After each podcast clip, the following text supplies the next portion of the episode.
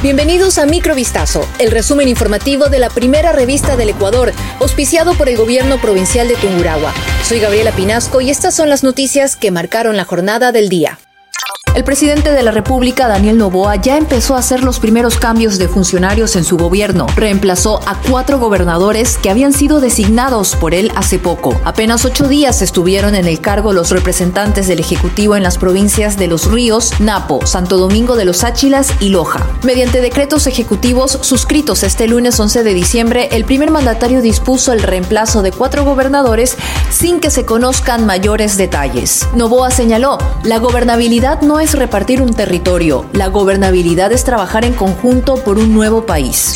La violencia en Ecuador sigue imparable y sus cifras así lo demuestran. Fue ubicado en el top de los países más peligrosos a nivel mundial. De acuerdo con el ranking mundial de criminalidad Global Organized Crime Index 2023, Ecuador está en el puesto 11 debido al crimen organizado. Con un puntaje de criminalidad de 7.07, el país se ubica por encima de territorios en crisis humanitaria como Siria y le falta poco para ocupar el puesto de Afganistán. Según el reporte, muchas personas que huyen de Ecuador citan a vacunadores o extorsionadores como las principales razones para huir del país. La violencia sexual y maternidad forzada de menores de edad sigue latente en Ecuador. La Fundación Desafío presentó este lunes alarmantes cifras que revelan la vulnerabilidad a la que están expuestos niños, niñas y adolescentes. El documento, realizado por varias organizaciones sociales, detalla que la violencia sexual está normalizada en el país y como consecuencia surgen algunas problemáticas como la maternidad forzada, la violencia incestuosa y el acoso. Desde 2021, hasta agosto de 2023 hubo 18.921 atenciones de consulta externa por casos de violencia física, sexual o psicológica contra menores de edad. De estas atenciones se emitieron 5.238 notificaciones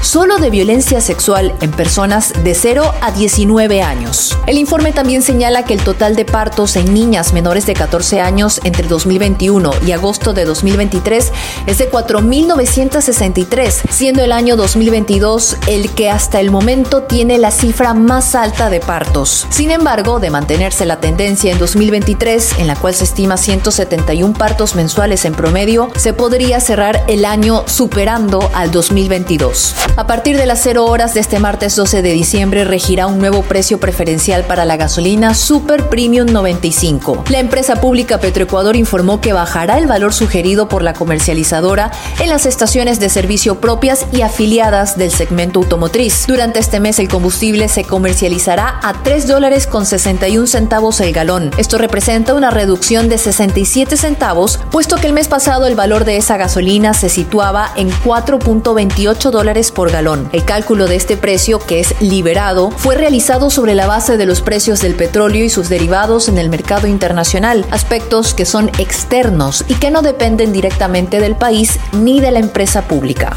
Por salir a vender su auto, un hombre fue víctima de la ola de inseguridad en Guayaquil. Los familiares habían denunciado su desaparición el pasado jueves 7 de diciembre. Ese mismo día, el ciudadano identificado como Cristian Plaza Pazmiño, de 45 años de edad, había salido a concretar la venta de su vehículo. Presuntamente la víctima se iba a reunir con clientes interesados en el negocio, pero desde ese momento sus familiares no supieron nada más de él pese a las insistentes llamadas y mensajes de texto enviados a su celular. Ante su desaparición se reportó a la Policía Nacional para que se activen las labores de búsqueda. Sin embargo, al día siguiente los uniformados confirmaron el asesinato del hombre. Su cuerpo fue hallado en el laboratorio de criminalística con varios impactos de bala.